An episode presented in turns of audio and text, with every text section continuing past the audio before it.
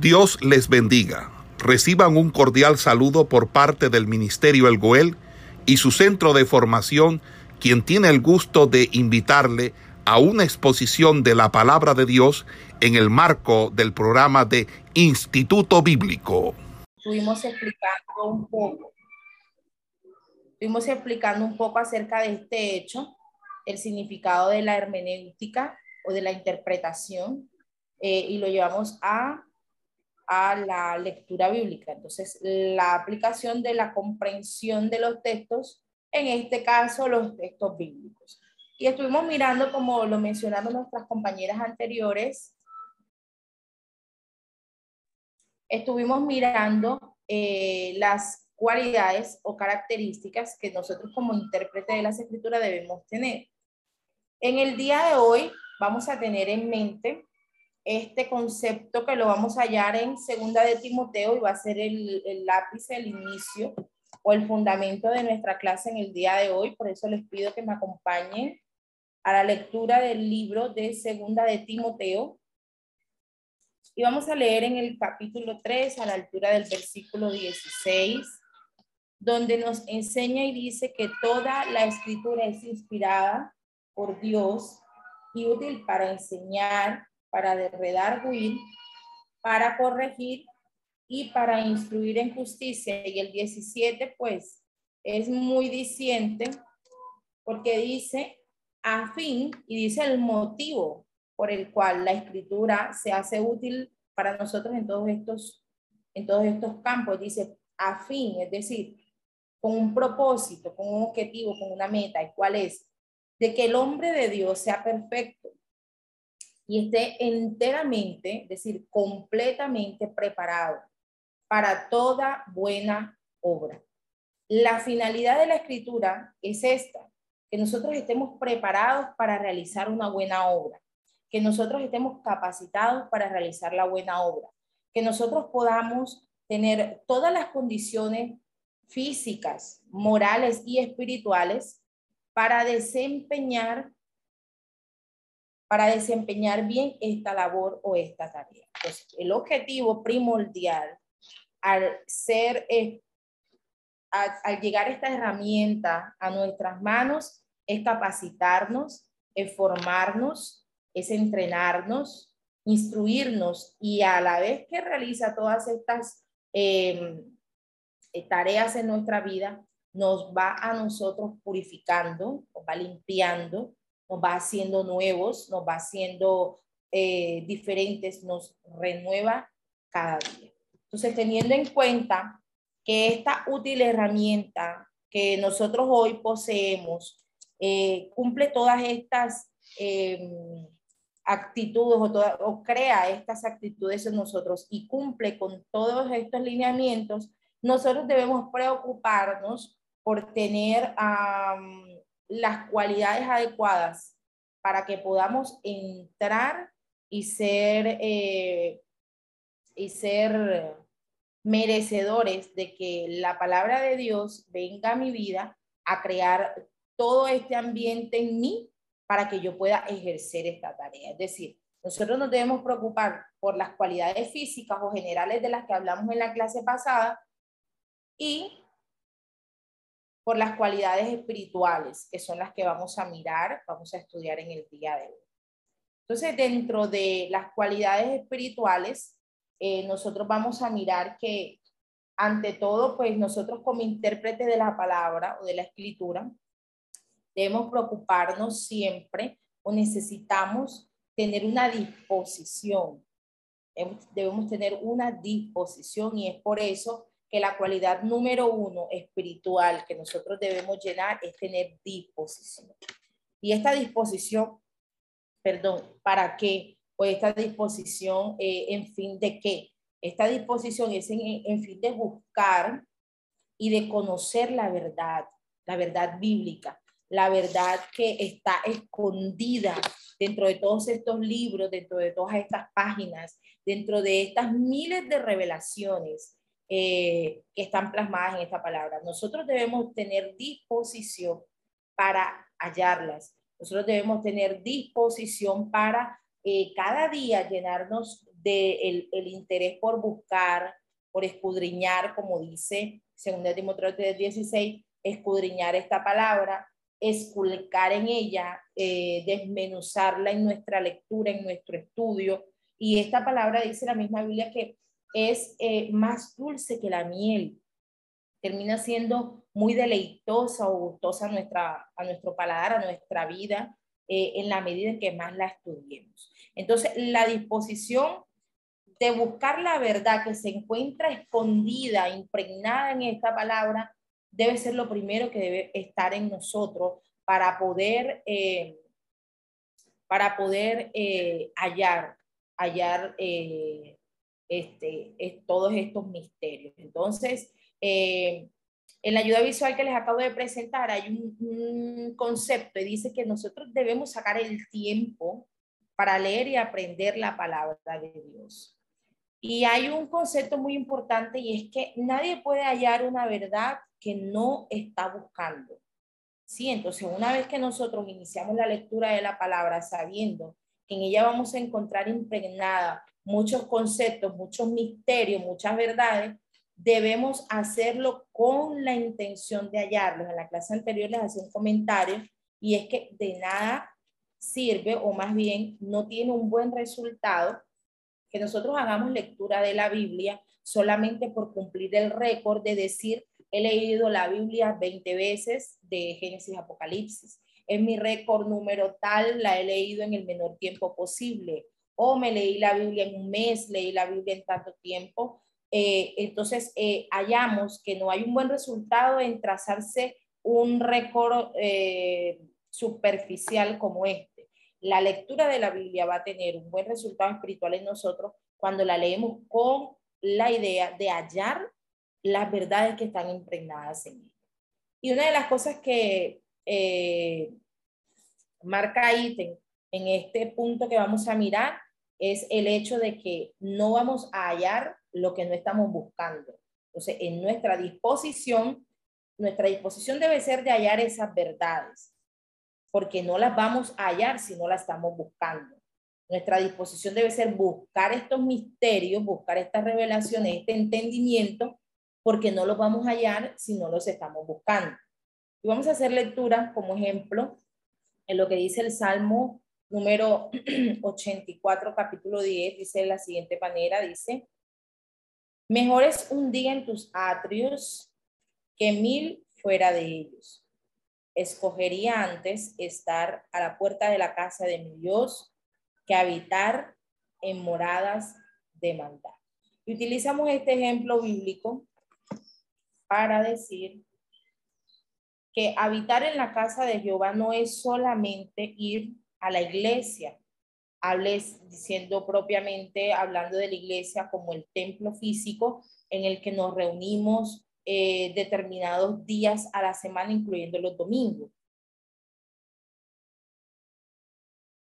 Hallar, habitar en los atrios de Jehová no hace énfasis solamente a este hecho, es uno de los criterios que construyen la frase habitar, habitar en los atrios de Jehová, habitar en los atrios de Jehová.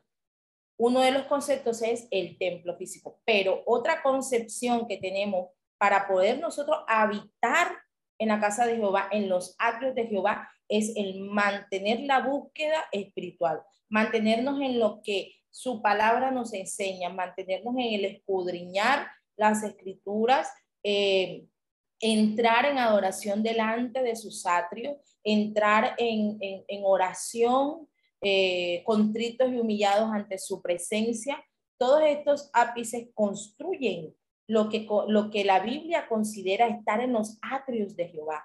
Eh, preferiría estar un día en la casa de Jehová que mil fuera de ellos, un día en los atrios de Jehová que mil fuera de ellos. Entonces, este hecho construye esta frase usando o incluyendo más bien el estudio por la palabra, estar imbuidos y eh, impregnados eh, dentro de esta palabra, mantener nuestra mente, nuestro corazón, nuestro espíritu dentro de ella.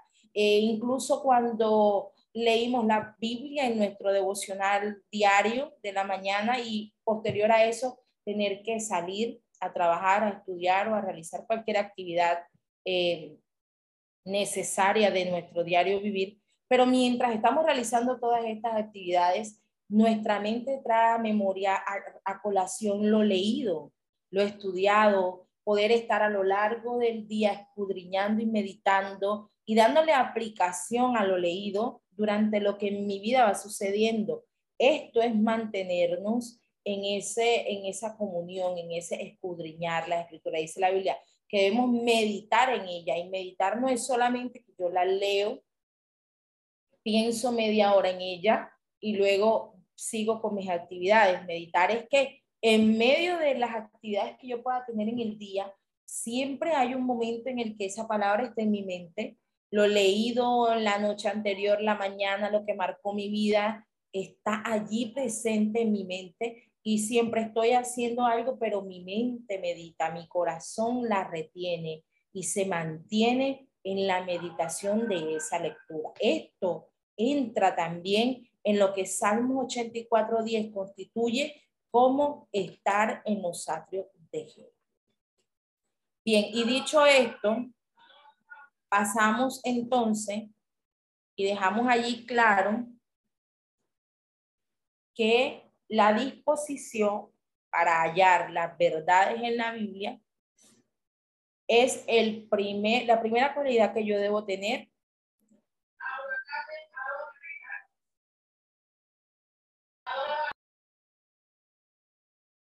la primera cualidad espiritual que yo debo llenar. Una de las cosas que dentro de las cualidades espirituales vamos a ver es que hallar, siendo un verbo, es aquel que nos lleva a nosotros a encontrar una cosa que se había estado buscando. Entonces, eh, este concepto nos va a nosotros a dejar muy claro que para poder encontrar se debe buscar, que para poder recibir eh, se debe anhelar, que para poder eh, obtener se debe desear. Entonces, no, no obtendremos, no encontraremos eh, y no obtendremos si antes en nosotros no ha habido un anhelo, un deseo o una disposición de hallar, de tener o de, o de poseer cierta cosa. Entonces, aplicándolo en la, en el tema del cual estamos hablando, no hallaremos las verdades ocultas en la Biblia si no las buscamos, no obtendremos una revelación si no meditamos en la palabra, no seremos transformados por el poder que tiene esta palabra si no eh, nos mantenemos eh, en una dinámica de, de transformación de mi entendimiento, estando en una lectura constante de la Biblia. Amén. La cualidad espiritual número dos es el temor, eh, pero entiéndase este temor no como, no como miedo, no como vivir asustado o tener miedo de cosas este, seculares, sino entendiéndose más que todo como el cuidado, como la atención, el temor de hacer las cosas bien, el temor de que de que lo que yo esté haciendo sea agradable a Dios. Eh, entendamos ese temor eh, propiamente como ese cuidado y atención que yo coloco a las cosas porque necesito que estén bien, que salgan bien o hacerlas bien, porque sí está en mí el, la intención de que no sea desagradable a Dios. Entonces miramos allí que eh, nosotros debemos tener dentro de nuestra esencia una devoción o un estado de devoción en el que en el que vamos a tener un, deseo de conocer de conocer a Dios y las cosas de Dios. En el concepto colocado en la diapositiva, dice que se debe o que, se, que tiene que existir en nosotros un estado devoto de la mente, al mismo tiempo que el puro deseo de conocer cada día la verdad de Dios. Y hemos colocado como ejemplo el pasaje escrito en el libro de los Proverbios capítulo 1. Voy a leerlo para ustedes a la altura del versículo 7. Proverbios 1, 7 dice de la siguiente manera.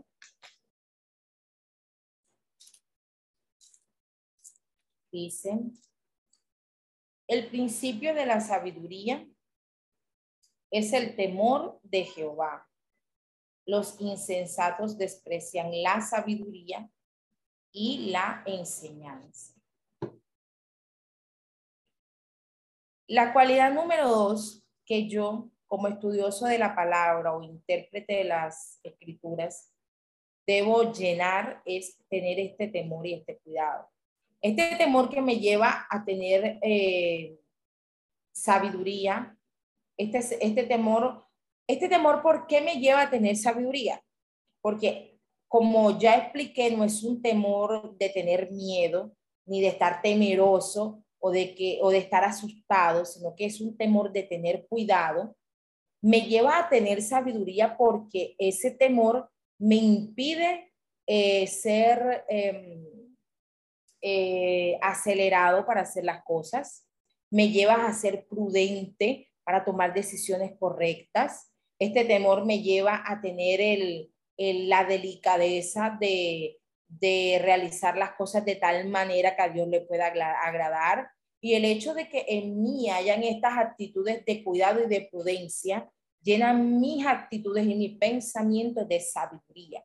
Este temor de que todo lo que yo haga tiene que agradarle a Dios me lleva a mí a tener el cuidado necesario para que mm, cada una de las cosas que yo realice estén encaminadas en su perfecta voluntad. Es por eso que este temor de Jehová produce en mí sabiduría o, o, o coloca como primer ápice la sabiduría.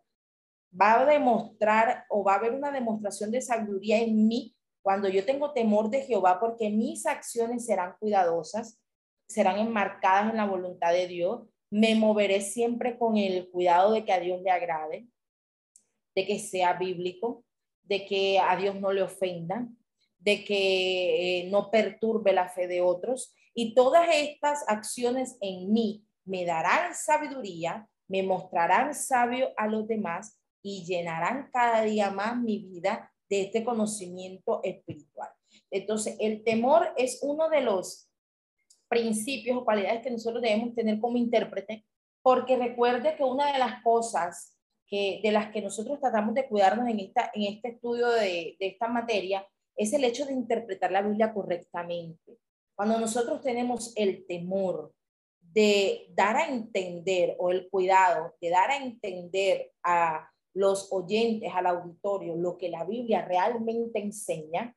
Y tengo este cuidado, siempre voy a estar pendiente de que mis enseñanzas, perdón, sean bíblicas, de que mi, la interpretación que yo le estoy dando a la lectura no marque una diferencia, es decir, no haya un, una interpretación contraria que pueda producir una, una variación doctrinal, una, una contrariación o una contrariedad, perdón, entre lo que la Biblia enseña y lo que yo estoy entendiendo que la Biblia enseña. Cuando nosotros tenemos esta cualidad, este temor, nosotros vamos a procurar, a procurar que nuestra interpretación bíblica en lugar de crear contienda, disensión y y con eh, contrarias, contrariedades doctrinales, vamos más bien a procurar que vaya de la mano con lo que, eh, nos, lo, con lo que ha estado enseñando nuestra autoridad espiritual, nuestro pastor. Vamos a tener el cuidado de que lo que yo estoy entendiendo realmente sea bíblico. Y mire, hermano, una de las cosas por las que esta cualidad es importante es porque eh, cuando las personas han perdido el temor el, temor de Jehová, el, cuando han perdido el cuidado de hacer las cosas bien, eh, entran sin medida alguna en errores doctrinales catastróficos, han, han destruido la doctrina. Eh, personas que antes eh, estaban en la sana doctrina, estaban en la, en la fe sana y hoy en día no lo están eh, y, y, miramos sus vidas y son un completo desorden espiritualmente hablando, han partido de perder esta cualidad, de perder la cualidad de tener el cuidado, el cuidado de que su interpretación bíblica sea correcta. Eh, muchas de las iglesias que nosotros hoy en día conocemos como iglesias liberales, que solamente predican prosperidad, que solamente predican eh, eh, para que las personas traigan dinero a sus iglesias, se basan o, han creado su doctrina en malas interpretaciones bíblicas. Y lo han hecho algunos conscientemente y otros inconscientemente, pero en ambos casos se ha perdido esta cualidad, se ha perdido el temor, el cuidado por hacer las cosas de tal manera que a Dios le sea agradable. Hoy en día se maneja algo dentro de algunas iglesias y ustedes lo van a identificar una vez yo se lo explique, eh, se los manifieste, perdón, es el hecho de que algunas iglesias hoy eh, este, realizan algo que se llama pacto, pero pacto no propiamente como los pactos que hizo Dios con el hombre o que hizo Dios con Abraham o que hizo Dios con Isaac o Dios con Jacob. Hacen pactos económicos en el que, y creo que ya se los había mencionado, en el que toman eh, y dicen, si usted está enfermo, yo puedo orar por usted para que usted se sane, pero para hacer esto, usted debe hacer un pacto conmigo. Debe tomar un sobre, debe llenar allí una ofrenda que, no es ofrenda, sino que, que es un costo del pacto. Deben pagar por ese pacto. Entonces, este pacto tiene un costo de 300 mil pesos. Entonces, la persona necesitada de la sanidad paga el voto de 300 mil pesos para que eh, eh, aquel que se considera eh, Dios ore para que esa persona sea sanada. Y de esa manera cobran, cobran pactos y muchas otras cosas con unas cantidades de nombres, pero se están basando en un principio que sí es bíblico, pero lo están interpretando de una manera equivocada. Se están aprovechando del ejemplo de Abraham cuando Dios en el libro de Génesis eh, hace un pacto con Abraham y dice la Biblia que ni siquiera fue que Abraham hizo un pacto con Dios, es que Dios hizo un pacto con Abraham. Si usted eh, lee el pasaje, usted va a encontrar que Dios dice, haré un pacto entre, no dice entre tú y yo, sino entre mí y tú. Es decir, Dios primero, en el, en el común en el lenguaje común de habla hispana, nosotros siempre colocamos al otro sujeto primero que a nosotros. Es decir, si, si yo voy a hablar con alguien, eh, yo le digo, bueno, tú y yo, eh, usted y yo, siempre va el otro sujeto, la otra persona, va primero que yo. Entonces, tú y yo vamos a tal lugar. Eh, es una relación que vamos a establecer entre tú y yo, colocando a la otra persona primero. Pero el hecho de que el pacto de Abraham con, con Dios no lo diga de esa manera, sino que dice, Dios dice, Dios dice, haré un pacto entre mí y tú. Dios va de primero. Realmente es, es un hecho en el que es Dios quien voluntariamente hace un pacto hacia Abraham. Es un hecho en el que Abraham no tiene la posibilidad, la capacidad para cumplir con un pacto eh, hacia Dios. Abraham no puede cumplirle un pacto a Dios, pero Dios sí tiene todo el poder y la facilidad para cumplirle él un pacto a Abraham. Y fíjese que en ese hecho eh, dice la Biblia que la antorcha pasaba, eh, la, la, la, candela, pues el fuego, pasaba alrededor de todo el, alrededor de todo el, el, el becerro, el sacrificio que se estaba haciendo, porque Abraham había hecho un altar y había colocado allí el sacrificio. Y dice la Biblia que cuando se hacían ese tipo de pactos entre dos personas, una persona colocaba su fuego y la otra persona también colocaba su fuego como símbolo de que entre los dos estaban haciendo una alianza y ambos quemaban ese holocausto. Pero la Biblia enseña que en ese caso fue Dios quien hizo que el fuego consumiera totalmente el holocausto. Abraham no colocó nada, Abraham no colocó fuego, Abraham no podía hacer un trato con Dios, era Dios quien estaba haciendo un trato con Abraham, que estaba haciendo un pacto y le estaba dando una promesa. Es decir, Dios no le pidió una condición Abraham, le dijo, yo lo haré, yo lo cumpliré y es mi responsabilidad. Entonces es Dios quien realizó pactos con los hombres, con los seres humanos y colocamos como primer ejemplo el pacto que tuvo con, con Abraham. Entonces, partiendo de este ejemplo, eh, vemos cómo es un completo error doctrinar el hecho de que eh, hoy los hombres estén intentando hacer pactos entre ellos mismos y eh, quiten dinero para realizar una obra que Dios hace y por la que realmente Dios no cobra. Y una de las cosas que lleva a que esto suceda es la pérdida de esta segunda cualidad espiritual, que es el temor. Por eso hacemos énfasis en ella para que nosotros como estudiosos de la palabra tengamos cuidado de no perderla. Y la palabra clave para esta cualidad espiritual, que es el temor, es la devoción. Eh, miramos que la devoción es un sentimiento de profundo respeto y admiración, inspirado por la dignidad, la virtud o los méritos que una persona o institución o de una causa. Entonces, cuando nosotros tenemos esta devoción, tenemos ese respeto, tenemos esa admiración, y ese respeto y esa admiración debe ser inspirado hacia Dios y hacia su palabra, y tener precisamente ese respeto y esa admiración nos lleva a tener ese cuidado que conforma el temor, temor de Jehová.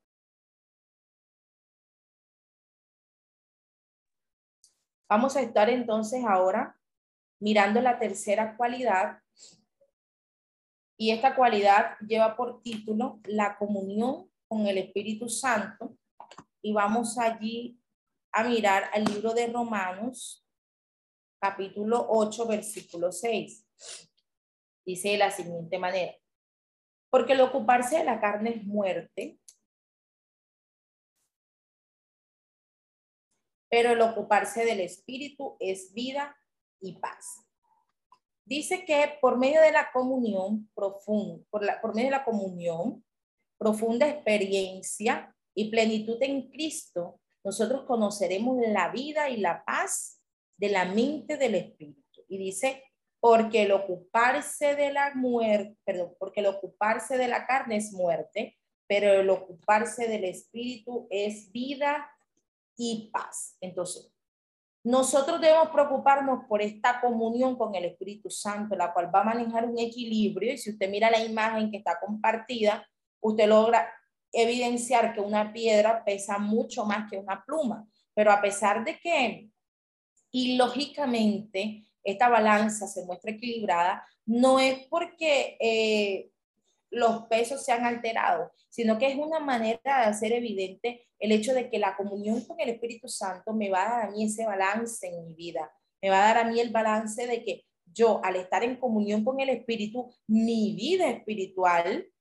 se mantenga de tal manera que mi carne no la sobrepase, que las intenciones y los deseos de mi corazón, humanamente hablando, no se sobrepongan a los deseos y la intención de mi espíritu. Porque recuerde que la Biblia dice que a la verdad el espíritu está dispuesto, pero la carne es débil. Nuestro espíritu siempre está dispuesto a las cosas de Dios porque de Dios viene y tiene sus intenciones de obedecer la voluntad y la palabra del Señor.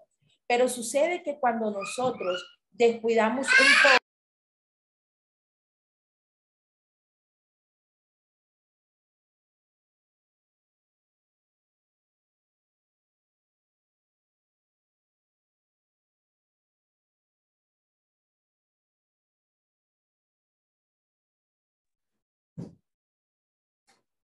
Entonces, la palabra clave para esta tercer cualidad, que es la comunión, el Espíritu Santo, es precisamente la palabra comunión. La palabra comunión. Y la palabra comunión tiene como significado que es la unión de dos o más cosas, las cuales tienen rasgos en común. Nosotros debemos preocuparnos por tener estos rasgos en común. Nosotros debemos preocuparnos por tener esta, este, em, este ah, sincronización o de procurar que nuestra vida sea, eh, pueda eh, ser compatible con la vida espiritual. La vida espiritual siempre va a atender a las cosas de Dios, siempre va a tener una tendencia a obedecer su voluntad, siempre va a tener una tendencia a hacer lo que bíblicamente es correcto. Esta preocupación debe estar en nosotros, pero va a estar en nosotros en la medida en que la comunión con el Espíritu Santo, que es nuestra tercera cualidad, se mantenga equilibrada. Nuestro, nuestra vida tendrá estos rasgos similares con los que debemos tener bíblicamente hablando en la medida en la que tengamos un equilibrio en el que nuestra carne o nuestra vida secular no tome posesión de nosotros para que lo espiritual quede eh, minimizado o sin fuerza. Y dicho esto, entramos en la cuarta y última cualidad que nosotros como intérpretes, estudiosos de la palabra, debemos entender, tener o preocuparnos por llenar. Y esta cuarta cualidad va a llevar por título el desear enseñar o compartir, haciéndose evidente en el libro de Mateo.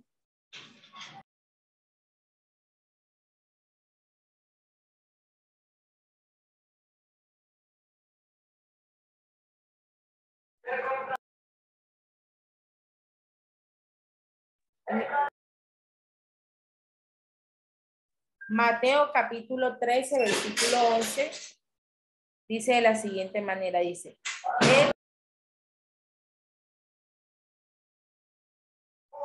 él, respondiendo les dijo, porque a vosotros os es dado saber los misterios del reino de los cielos, mas a ellos no les es dado conocer. Jesucristo hizo este comentario hablando del hecho de cuando él le explica por parábola a las personas. Los discípulos entonces le hacen una pregunta en el versículo número 10 le dice, ¿por qué a esto les hablan en parábola? ¿Y por qué a esto les hablan en parábola? Es decir, y a nosotros no lo hiciste. Entonces Jesucristo le dice, porque a vosotros les he dado saber los misterios del reino de los cielos, más a ellos no. Una forma de decirle, para ustedes, por estar en una vida espiritual, en comunión, les es mucho más fácil comprender la Biblia cuando la leen. Les es mucho más fácil comprender, le dice Cristo a los discípulos, les es mucho más fácil comprender una enseñanza sin tener que colocarles tantos ejemplos. Pero la multitud que estaba allí, Jesucristo dice, más a ellos no les es dado entenderla. Por eso le debe colocar ejemplos, por eso le debe colocar parábolas, por eso le debe hablar de una forma un poco más sencilla para que ellos pudieran comprender la enseñanza. Y este es uno de los criterios eh, fundamentales que nosotros, una vez cumplidos o preocupados por cumplir las otras cualidades, debemos concluir con esta. Porque entonces, como dice la diapositiva, hablarle a los demás de lo que por medio de la palabra de Dios nosotros aprendemos a diario. Entonces, una vez que nosotros tenemos disposición para aprender de la palabra del Señor, temor de que de hacer interpretaciones correctas, enmarcadas en su palabra, sin tergiversaciones doctrinales, mantenemos una comunión con el Espíritu Santo en búsqueda, en llenura y, en, en, este, en santidad, entonces nosotros enseñamos, compartimos y le predicamos a los demás eh, lo que hemos aprendido en el Señor. Amén. Y bueno, con esta cuarta cualidad espiritual, pues concluimos aquí la clase del día de hoy. Eh, Esperamos que este estudio haya sido de bendición para su vida y ministerio. A Dios sea la gloria. Este es el Ministerio El Goel, vidas transformadas para cumplir el propósito de Dios.